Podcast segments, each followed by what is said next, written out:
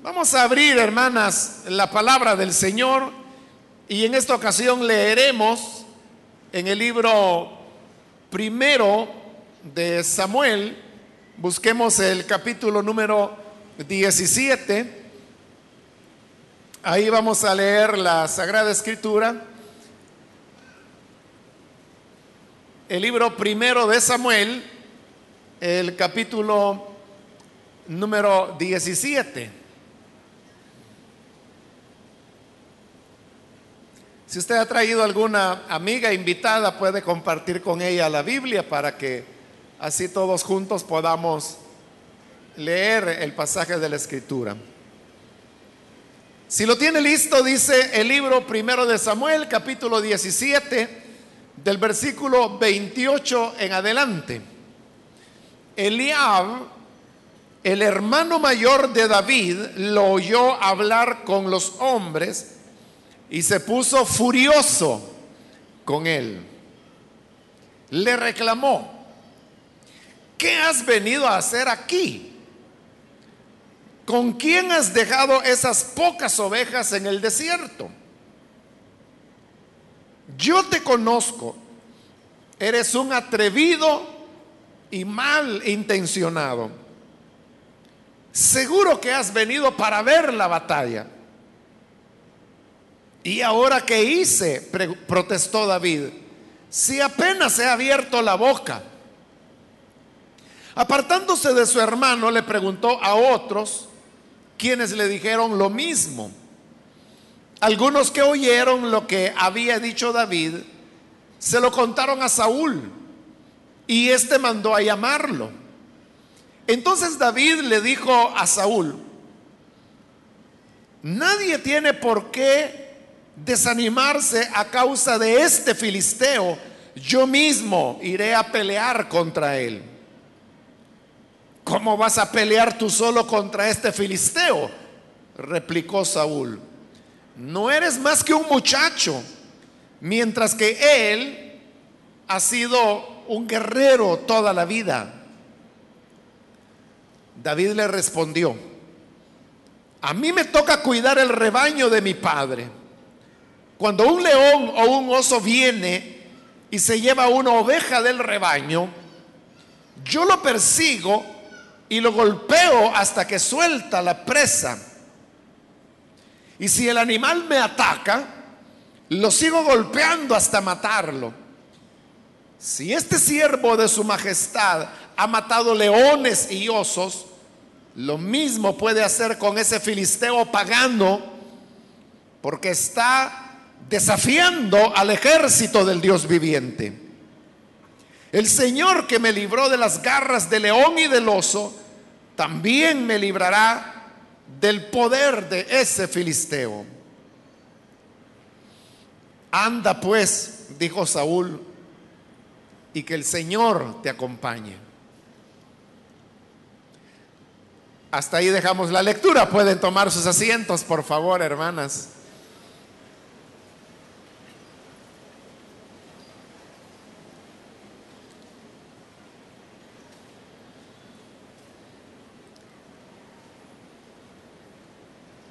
El tema que se ha escogido para la actividad de este año es el tema de la actitud frente a los problemas de la vida. Todas las personas enfrentan las mismas dificultades en cualquier lugar, en cualquier cultura, en cualquier momento de su vida. Ninguno de ustedes puede decir que las situaciones que están viviendo sean situaciones que ninguna otra mujer ha vivido y que solo a ustedes les ha tocado enfrentar ese tipo de dificultades. Por el contrario, lo que la Biblia enseña es que no nos ha venido ninguna dificultad que no sea común a todo el género humano. Es decir, lo que tú estás viviendo ahora, las dificultades que estás enfrentando, sin importar de qué naturaleza sean, son dificultades que millones de mujeres han experimentado y están experimentando hoy en día y lo continuarán experimentando a lo largo de muchos años también, las generaciones pasadas, las presentes y las futuras. Sin embargo, si uno observa la vida, uno se da cuenta que hay mujeres que salen adelante y triunfan sobre todas esas dificultades comunes a todas las mujeres. Pero hay otras que se dejan vencer por este tipo de dificultades y es así como comienzan a optar por la tristeza, la depresión, terminan enfermándose, terminan con el médico o con el psiquiatra.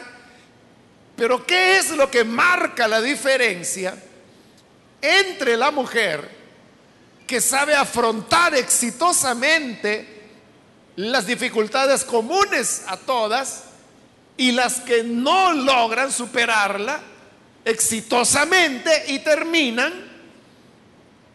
viviendo una situación de dificultades, complicaciones como las que he mencionado. Lo que marca la diferencia no es la buena o la mala suerte.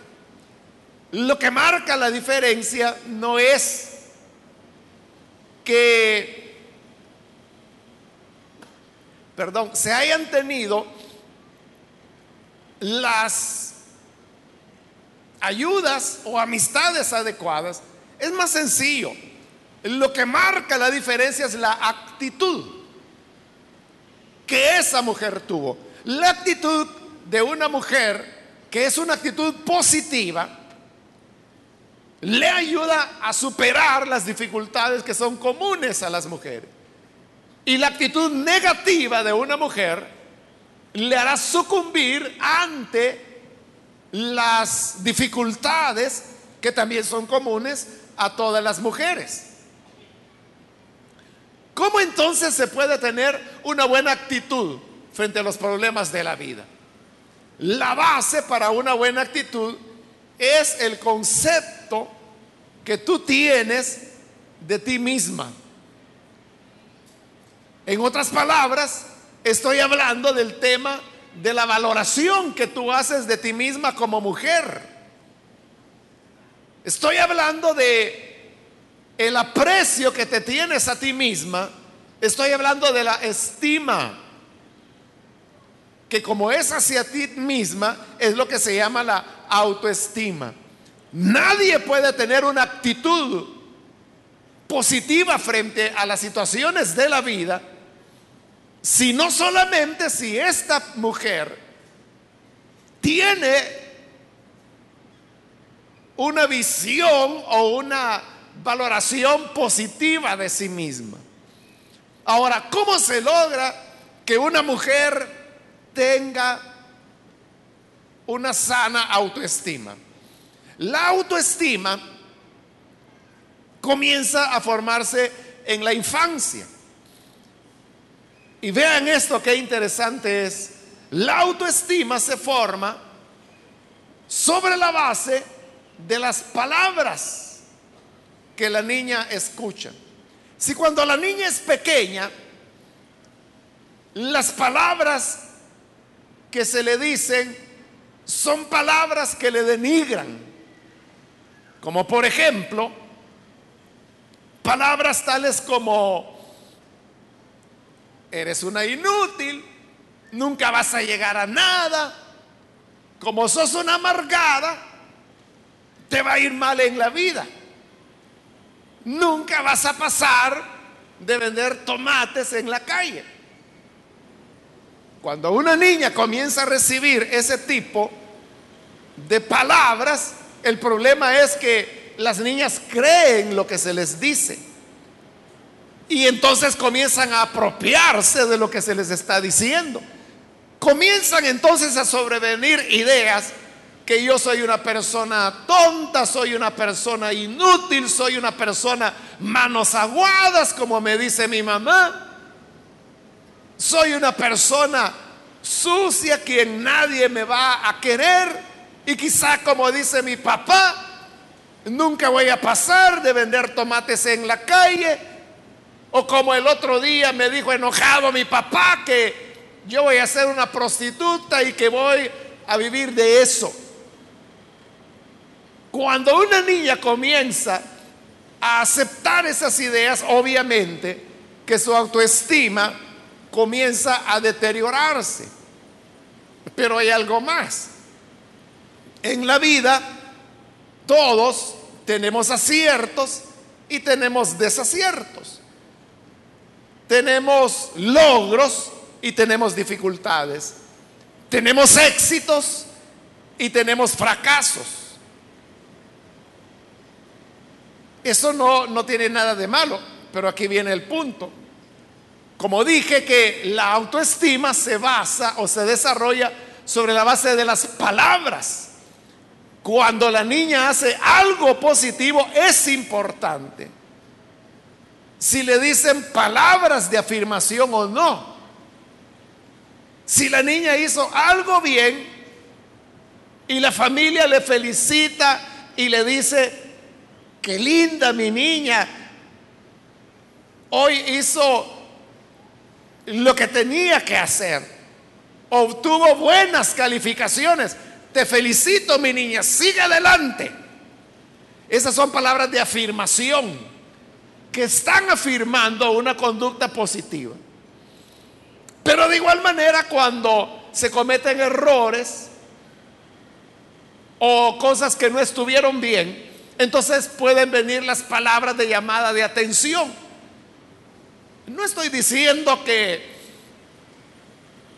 no se deba llamar la atención a la niña cuando hizo algo mal o que tuvo resultados mediocres o malos cuando pudo haber logrado resultados mejores. Pero el punto es cómo se le llama la atención. Uno puede expresar a la persona que, mira, entiendo que a veces uno no está en sus mejores condiciones, hoy no te fue muy bien, pero esfuérzate para la siguiente. Ponle un poquito más de empeño porque yo sé que tú eres capaz de poder lograr algo más. Ahí se está llamando la atención.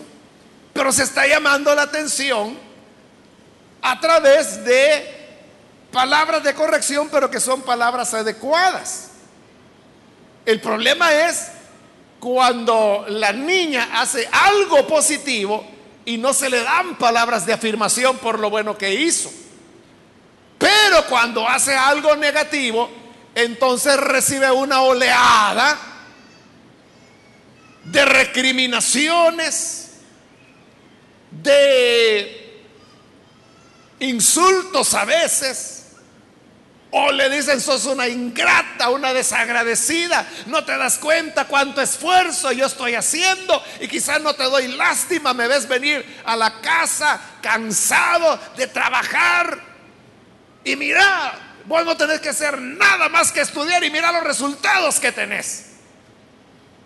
Dependiendo si se afirma la buena conducta o dependiendo cómo se corrigen las malas conductas, la autoimagen de esa niña se va formando y se va formando. El problema es que después de años de ese tipo de trato, la niña crece se convierte en adolescente, luego en una joven, pero cuando ya es joven y llega a la vida adulta, entonces comienza a vivir de acuerdo a la imagen que le han impreso desde que era una niña. Entonces, esta va ya con la idea que ella es inútil, que ella es incapaz, que ella fue una inconsciente, que nunca valoró el esfuerzo de sus padres cuando hizo lo bueno, nadie le dio una palabra de afirmación o felicitación y consecuentemente cree que nunca ha hecho en la vida nada bueno. Entonces piensa que todo lo que hace es malo. Y entonces viene y se casa Y cuando el esposo comienza a maltratarla, entonces dice, bueno, pero yo no merezco otra cosa. Si mi papá me dijo que yo nunca iba a llegar a hacer nada en la vida, mi mamá me dijo que era una inútil, una buena para nada, entonces, ¿por qué mi esposo habría de amarme y valorarme? Y cuando ese esposo comienza a ser infiel, entonces viene y dice, es que encontró una mujer mejor que yo. Yo lo comprendo, me duele que sea infiel, pero me doy cuenta que yo no estoy a la altura de él. Entonces, notemos cómo una baja autoestima predispone a la mujer para tomar una actitud negativa ante las situaciones de la vida. Exactamente eso es lo que le ocurrió a David. En esta situación estamos en el capítulo 17 del libro primero de Samuel, que es donde se narra el famoso pasaje de la batalla que se da de David frente a Goliat. Historia por demás conocida. Pero lo que yo quiero señalar es que David no tuvo tampoco las palabras de afirmación que él debió haber tenido de niño. Su padre era alguien que amaba y respetaba a sus hijos, pero como en la época había la idea que el hijo mayor era el que debía tener el favor, era el primogénito. Y el menor era ya alguien pues que había llegado ahí como por añadidura. Y David era el menor. Por eso es que cuando Samuel llega, porque Dios le ha dicho que él ha escogido un nuevo rey y que este rey es un hijo de Isaí, que vive en Belén. Entonces Samuel va a Belén, encuentra a Isaí y le dice, mira, el Señor ha escogido a uno de tus hijos para hacerlo rey. Y entonces Isaí le dijo, ¿cómo no? Y mandó a llamar a sus hijos. Y pasó el mayor, que era Eliab. Y Eliab era un hombre fuerte, alto. Y cuando Samuel lo vio, dijo, qué grande es Dios, Dios no se equivoca. Mira qué clase de hombrón el que Dios se ha escogido. Y se prepara para ungirlo rey y hacerlo iba cuando Dios le habla. Y le dice Samuel, no, ese no es el que yo he escogido. Porque tú solo ves lo que está frente a tus ojos pero yo lo que veo es el corazón. Y yo a ese lo desecho. Entonces Samuel dijo, bueno, entonces no es él. Trae al siguiente. Y pasó el siguiente, el tercero, el cuarto, el quinto, etc. Cuando esto ocurre, han pasado ya todos los hijos de Isaí y de todos Dios ha dicho que no, que no es ninguno de ellos. Entonces Samuel le dice a Isaí, mira, no puede ser. Jamás ninguna de las palabras que Dios me ha dicho ha resultado falsa. Y él me dijo que era un hijo tuyo. Pero ya vimos a todos tus hijos y de todos Dios me dice que no. Y entonces Isaí le dice, ah, es que lo que ocurre es que yo tengo otro hijo más. Pero es el más pequeño. Y como es el último, pues yo pienso que él es alguien que no tiene mayor importancia en estos planes de Dios. Era un adolescente, era un jovencito, se cree que David en ese momento andaba por los 17 años. Pero él está cuidando las ovejas. Entonces dijo Samuel, bueno, de aquí nadie se mueve y nadie come mientras ese niño no venga. Y mandan a traer a David.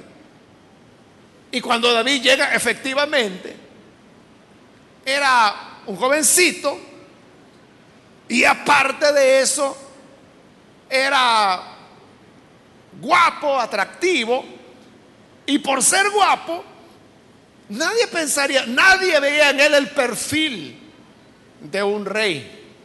Veían el perfil de un niño lindo, nada más. Pero ni bien entrado a casa, viene Dios y le habla a Samuel, este es el que yo he escogido, levántate y úngelo. Y así lo ungen. Pero lo que yo quiero señalarle es que nadie, ni su padre, apostaba nada por David. Y luego el trato que él recibe de sus hermanos también era un trato despectivo. Lo leímos ahí en el versículo, bueno, David un día están en guerra, el rey Esaúl han salido a pelear con los filisteos y el tiempo ha pasado, entonces Isaí está preocupado por sus hijos que como son mayores, en Israel el servicio militar comenzaba a prestarse a los 20 años de edad. Como David tenía 17, él todavía no tenía edad para ir a pelear. Pero sus hermanos sí estaban en el frente de batalla. Entonces Isaí, preocupado, le dice, mira, ve a ver cómo están tus hermanos, llévales esta bolsa de trigo tostado y llévale estos 10 panes y lleva también estos tres quesos para el jefe del batallón. Y David, como siempre obediente, toma lo que su padre le da, va para buscar a sus hermanos, los encuentra, les entrega los panes, el trigo tostado, los quesos al jefe del batallón. Pero estando ahí se da cuenta que ahí está este hombrón, Goliat, filisteo, que ha retado a Israel. Y que les ha dicho, bueno, ¿para qué vamos a derramar aquí tanta sangre? Esta es una guerra entre israelitas y filisteos. Entonces yo soy el héroe de los filisteos. Busquen entre ustedes israelitas a un héroe que venga a pelear conmigo. Y en lugar de que todos nos estemos matando, yo me agarro con ese. Y si le gano, los filisteos somos triunfadores. Y si Él me derrota, ustedes son los triunfadores. Así que mándenme a un hombre. Nadie quería, miedo le tenían. David llegó al frente exactamente porque todos los días hacía Goliat eso. Y David llega exactamente cuando Goliat estaba diciendo esas palabras.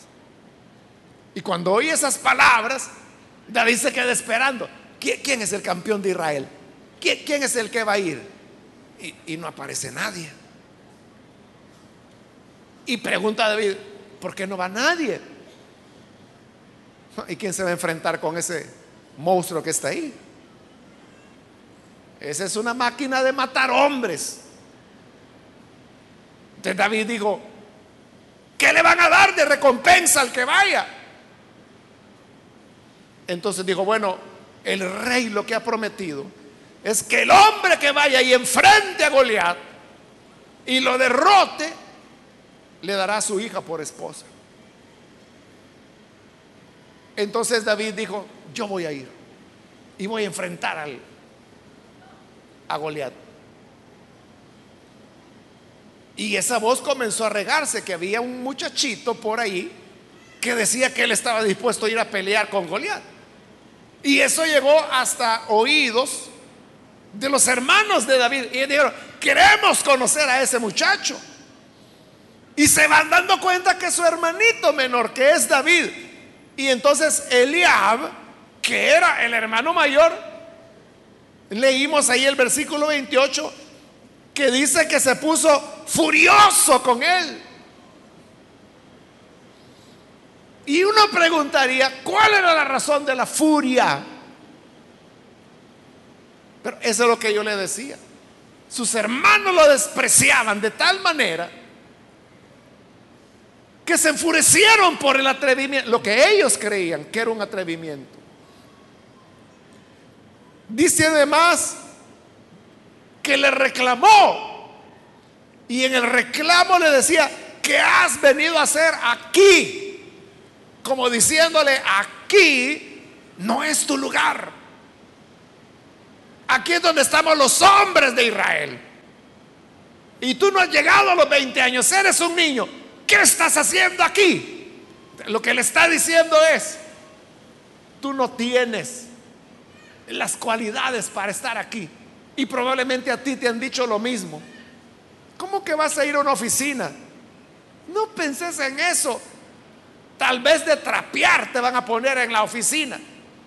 Y te han dicho que no es ahí tu lugar. Luego le dijo, ¿con quién has dejado esas pocas ovejas en el desierto? Tú no tienes que estar aquí. Tú tienes que estar allá en el desierto cuidando ovejas. Y tal vez a ti también te han dicho, cuando has querido dar opinión en algo importante, te han dicho, ¿y usted qué está haciendo acá? ¿Quién la invitó?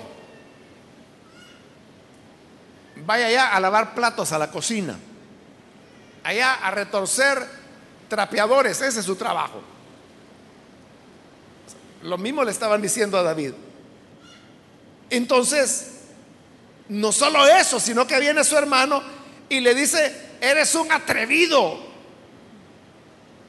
Pero ¿cuándo es que una persona se atreve o es un atrevido? Cuando está haciendo algo indebido. lo que le está diciendo es, tú no tienes que estar acá.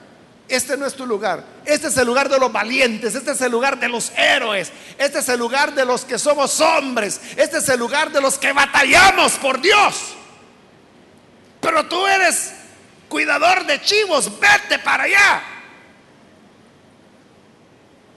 Pero no solo eso, sino que le dice, eres un mal intencionado. David estaba ahí porque su padre lo había enviado. Él había ido por obediencia. Pero su hermano le está diciendo, estás aquí porque eres un mal intencionado. Y tal vez a ti te dice, ya viste, sos una mala persona. Ya viste, ¿para qué agarraste eso si sos unas manos aguadas? Ya sabes que todo quebras y todo se te cae. Comienzan a haber malas intenciones en cosas y actitudes que se hacen con otro tipo de motivación. Entonces David se sorprende por lo que su hermano le está diciendo y dice, bueno, yo, yo qué he hecho? Si apenas ha abierto la boca y mira todo lo que me está diciendo. Pero ahí vemos algo importante. Y es que David nunca aceptó las palabras que le decían. Si tú tienes o necesitas una autoimagen sana, positiva, no aceptes lo que te dicen. Si te dicen que no sirves para nada, eso no es cierto. Cristo te alcanzó con su sangre preciosa. Te ha llenado de su Espíritu Santo. Eres buena para muchas cosas. Porque para eso Dios te ha puesto dones, capacidades. Y además, con la ayuda de Dios, tú puedes salir adelante. Cuando una mujer tiene una baja autoestima, solamente descubre en sí misma defectos y debilidades. Porque es lo que le han repetido y martillado toda la vida. Y cuando usted le dice, pero mire, algo bueno tiene que tener usted, dígame cuáles son sus fortalezas. Se ponen a pensar, ninguna. Yo sí que creo que en la repartición de fortalezas llegué tarde porque no tengo ninguna. Pero eso no es cierto. eso no es cierto. Pero ¿a qué vas a creer? David se negaba a creer todas las cosas que le decían. Que llegaron a un, a rey y no lo invitaron. Que lo mandaron a llamar porque Samuel se plantó en que si ese niño no llegaba, él no comía. Sus hermanos están diciendo todo de él. Pero él se resiste. Él dice, no, no, no es así. Pero la voz de que había un joven que quería enfrentarse con Goliat fue avanzando hasta que llegó a oídos del mismo rey. Y el rey dijo, ¿de veras? Hay alguien en Israel que sí se atreve, mándenlo a llamar. Y lo mandan a llamar. Y llega Davidito. Y cuando Saúl lo vio, quizás Saúl esperaba un matón. Iba viendo al muchachito. Entonces, Saúl le dice, ¿cómo vas a pelear tú solo contra este filisteo? No eres más que un muchacho, mientras que él ha sido un guerrero toda la vida. Antes que tú nacieras ya, Goliat ya andaba cortando cabezas. ¿Cómo vas a ir tú solo? Otra vez, le están diciendo, no puedes, no eres capaz, no puedes hacerlo. ¿Y cuántas veces no te han dicho lo mismo a ti? No, esa es otra, para otra clase de mujeres, pero para ti, no. No, esa es para muchachas que han estudiado, muchachas que han salido adelante, pero vos sos una burra. La destrucción es el ataque. Están destruyendo tu baja autoestima. ¿Cómo tendrás una actitud positiva frente a los problemas de la vida si no tienes ni siquiera un aprecio adecuado de ti misma? Pero entonces viene David y hay una realidad que es la que el rey le está señalando. Y es que, como David no tenía 20 años de edad, él no tenía entrenamiento militar. Y tenía que ir a un enfrentamiento militar contra un guerrero de gran experiencia. Eso era una realidad. Bueno, y la prueba es que cuando Saúl le presta su armadura y su espada, le pusieron el casco de Saúl y le tapaba los ojos a David. Le pusieron el, la, armadura de, de Saúl y David colgando le quedaban los pies. Y cuando trató de caminar, ploc, el montón de cacerolas. Y, él dijo, no, yo, no puedo. Le, dieron la, la espada a David y cuando agarra la espada de, de Saúl eh, pesaba demasiado. Entonces David dijo, no, no nos engañemos. Jamás yo he utilizado ni casco, ni armadura, ni espada. No sé cómo se usa. O sea, fue muy honesto. Yo no he recibido entrenamiento militar, no sé cómo es esto, pero rey, te voy a contar. Lo que sucede es que yo cuido las ovejas de mi padre. Y a veces hay osos o hay leones que vienen y se llevan las ovejas del rebaño. Y yo salgo corriendo detrás de estos osos o detrás de estos leones y comienzo a golpearlo y a golpearlo y a golpearlo hasta que suelte la oveja. Y a veces esos osos, esos leones se enojan porque los golpeo y me atacan a mí. Pero cuando me atacan los sigo golpeando y golpeando hasta que los mato. Y rey, yo no hago eso porque sea un gran golpeador, sino que porque el Señor está conmigo.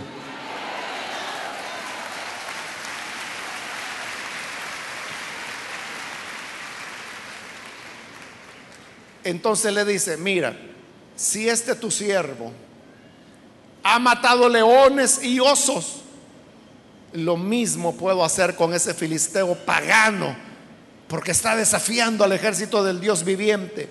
El Señor que me libró de las garras del león y del oso, también me librará del poder de este filisteo.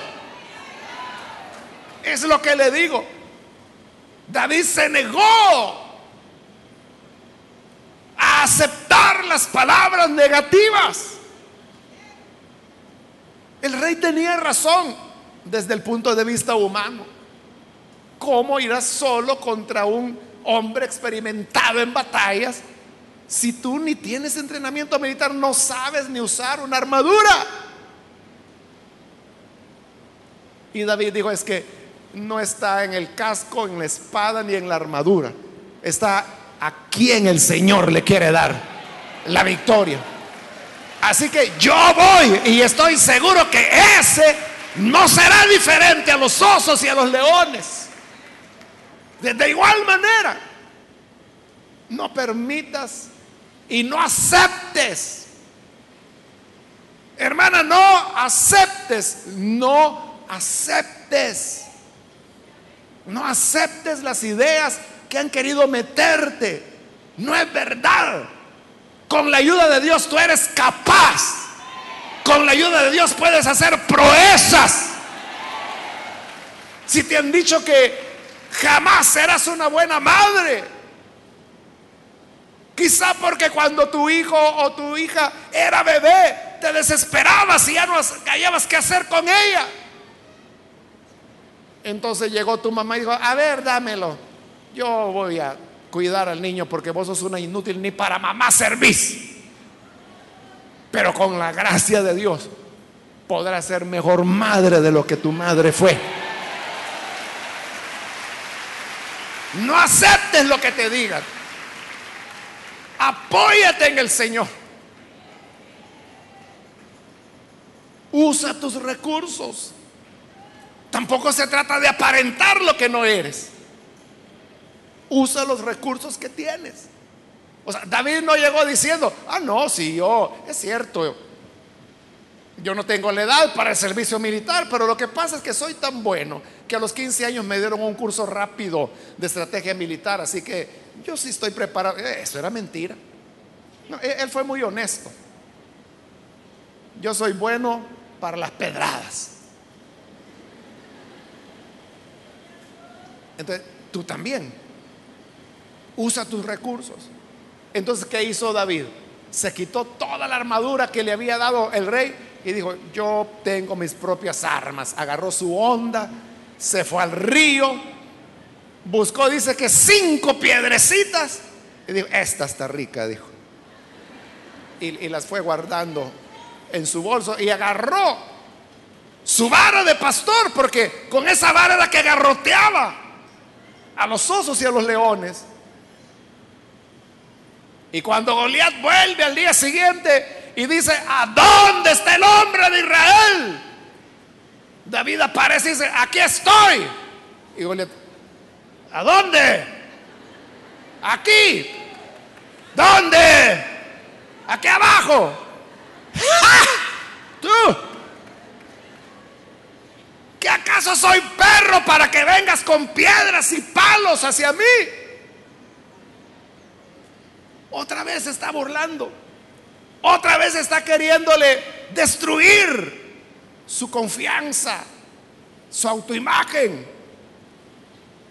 Entonces dice, bueno muchachito, si a ti te enviaron, ven para acá. Te voy a hacer picadillo y tu cuerpo se lo van a comer los sopes. Y David dice, confiado, grandulón porque vienes con espada y jabalina. Pero yo vengo contra ti en el nombre del Señor de Israel, en el nombre del Señor de los ejércitos.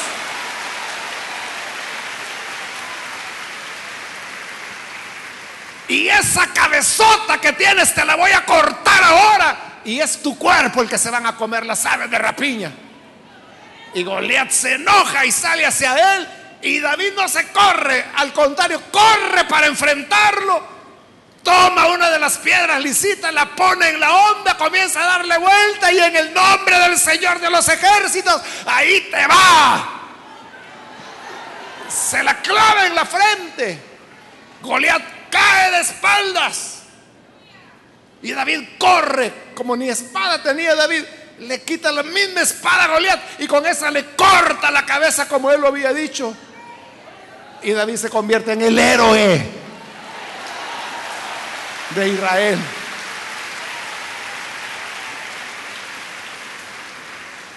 Tú también serás heroína. Pero debes rechazar las ideas negativas que te han sembrado. No es verdad. No eres tonta, no. Si lo fueras no estarías aquí. Porque solo mujeres inteligentes vienen aquí.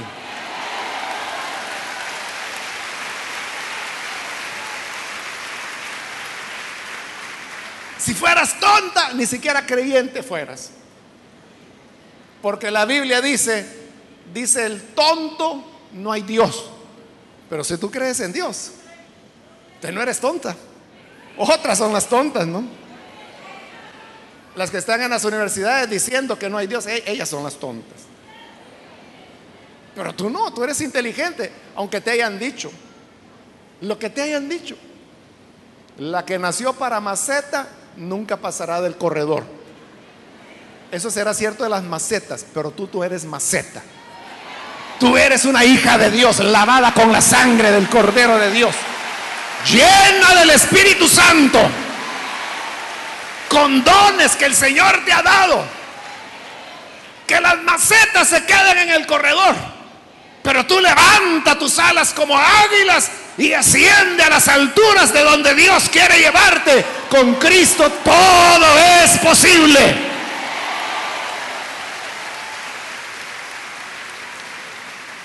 si te maltrataron, si te irrespetaron de niña, te atropellaron una y otra vez haciéndote sentir que no valías nada. Esa es la obra del diablo. Pero Jesús dijo, yo he venido para deshacer las obras del diablo. ¿Quién era la mujer samaritana? Jesús le dijo, cinco maridos has tenido y el que ahora tienes es otro que va de paso también. Seis maridos había tenido. ¿La despreció Jesús? No.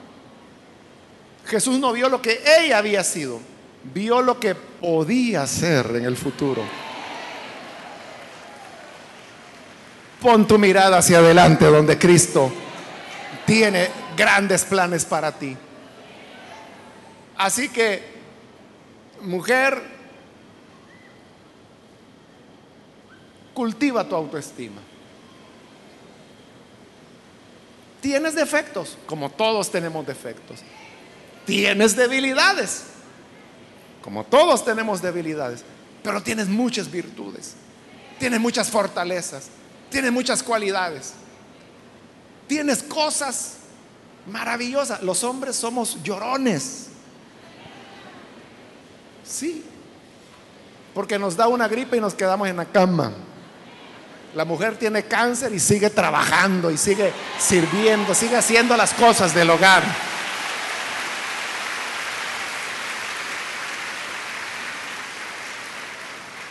Operan al hombre, le dan 30 días de incapacidad y los 30 días piden más.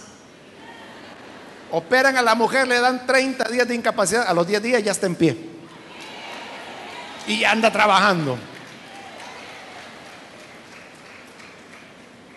Tú tienes mucho valor.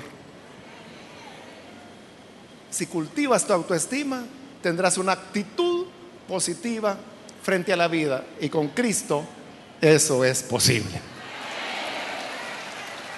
Vamos a orar, vamos a cerrar nuestros ojos. Vamos a inclinar nuestro rostro. Y yo quiero hacer una invitación para las personas que todavía no han recibido al Señor Jesús como Salvador. Aquellas mujeres que han escuchado la palabra y en estas palabras se sintieron descritas. Dijeron, bueno, esa es mi vida, así fue mi infancia.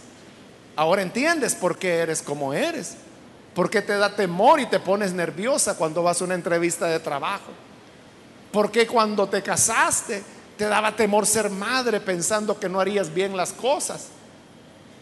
Pero Cristo ahora viene para devolverte el valor que siempre has tenido. Si hay alguna mujer que hoy necesita creer en el Hijo de Dios por primera vez, yo le invito para que en el lugar donde está se ponga en pie.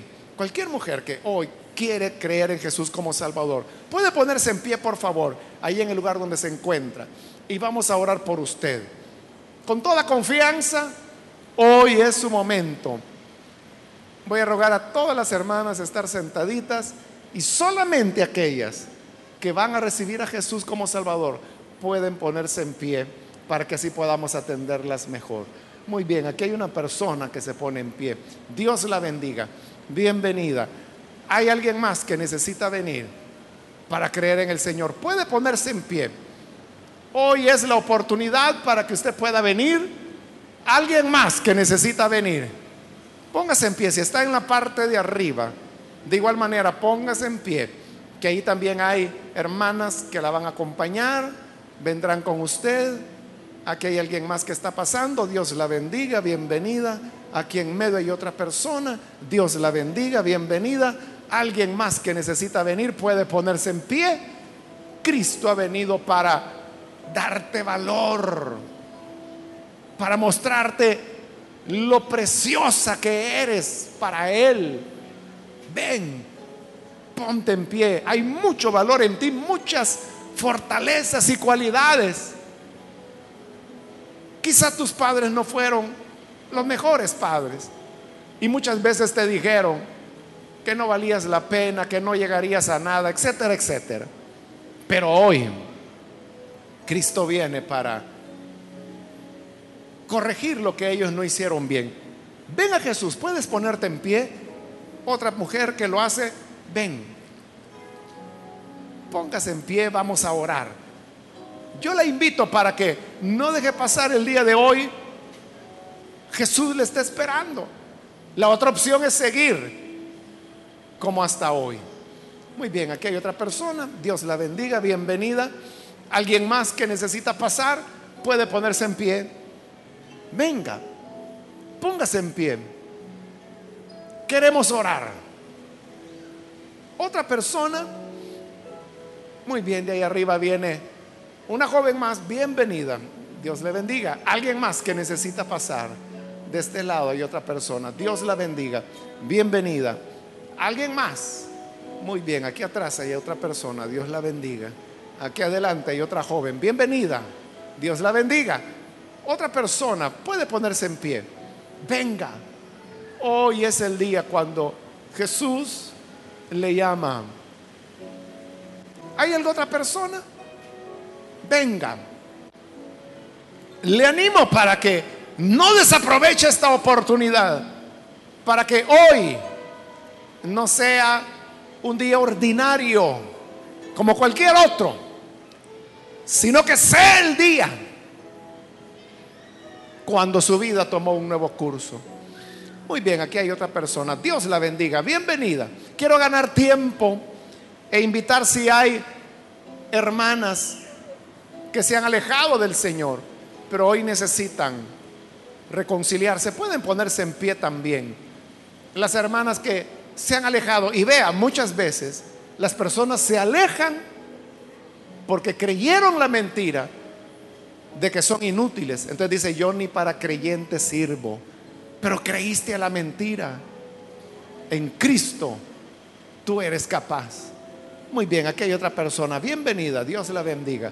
Alguien más que necesita pasar. Si es primera vez o reconcilio, póngase en pie. La animo, venga.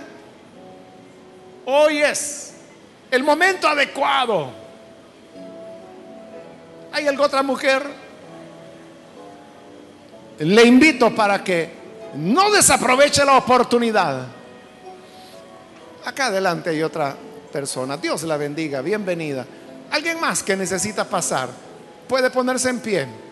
Invito cualquier otra amiga que es primera vez, que necesita venir para creer en el Señor, póngase en pie, pase. O si hay hermanas que se han alejado, ven. Muy bien, aquí hay otra persona. Dios le bendiga. Bienvenida. De este lado hay alguien más que pasa. Dios le bendiga. Alguien más que necesita pasar. Puede ponerse en pie. Hoy es su momento. Muy bien, aquí hay alguien más que viene. Dios la bendiga. Bienvenida. De este lado hay otra joven. Dios la bendiga. Bienvenida también. Alguien más. Ponte en pie. Cristo te está esperando. Cristo te dará la esperanza que no has podido encontrar. Quizá desde niña, desde niña te hicieron sentir mal. Desde niña te impregnaron la idea que ni siquiera merecía ser amada, ser querida. Pero tú eres una criatura de Dios. Ven, ponte en pie. ¿Alguien más? Otra persona, acérquese. Le voy a rogar que lo haga rápidamente porque debo finalizar, pero no quiero que usted vaya a volver a su casa igual. O sea, ¿para qué va a volver a lo mismo? ¿Para qué va a volver? A vivir el desánimo, las dificultades de siempre. Muy bien, aquí hay otra joven. Bienvenida. ¿Alguien más? Póngase en pie. Que este sea un día diferente. Que el de hoy sea un día que marque la diferencia. ¿Hay alguna otra persona?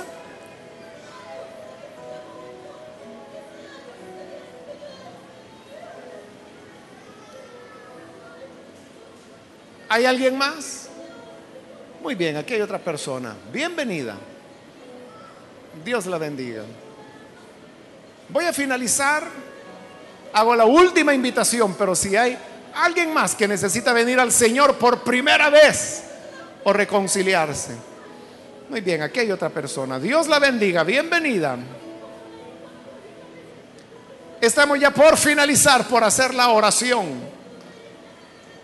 Pero si hubiese alguien más, puede pasar. ¿Ya no hay otra persona? ¿Alguien más que quiere responder al llamado de Dios y tener una vida transformada? Muy bien, aquí hay una jovencita. Bienvenida también. De este lado hay otra persona. Dios la bendiga. Bienvenida también. ¿Alguien más? Puede pasar.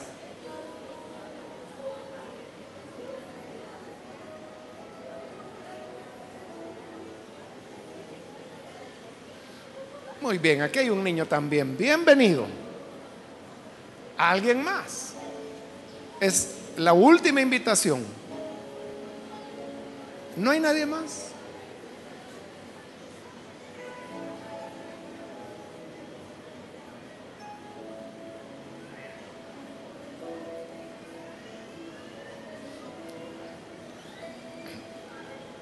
Acá hay otra persona, bienvenida. Dios la bendiga. Recuerde que esto es para todas las hermanas. Si usted ha vivido las situaciones que hoy hemos descrito, comienza a valorarte. Rechaza las mentiras que te dijeron, aunque hayan sido tus padres, aunque haya sido tu abuelo tu abuela, rechaza esas mentiras. Muy bien, aquí hay otra persona que viene. Bienvenida. Vamos a orar entonces en este momento. Acá hay otra persona más que pasa. Dios la bendiga también. Bienvenida. A usted que nos ve por televisión también le invito para que se una con todas estas mujeres que están acá al frente. No importa si usted es hombre o mujer, pero la necesidad de Cristo todos la tenemos. Únase en esta oración. Padre, te damos las gracias por cada persona que está aquí al frente, por todas aquellas que vienen, Señor, buscando en ti ese valor y esa estima preciosa que tú has puesto en cada mujer.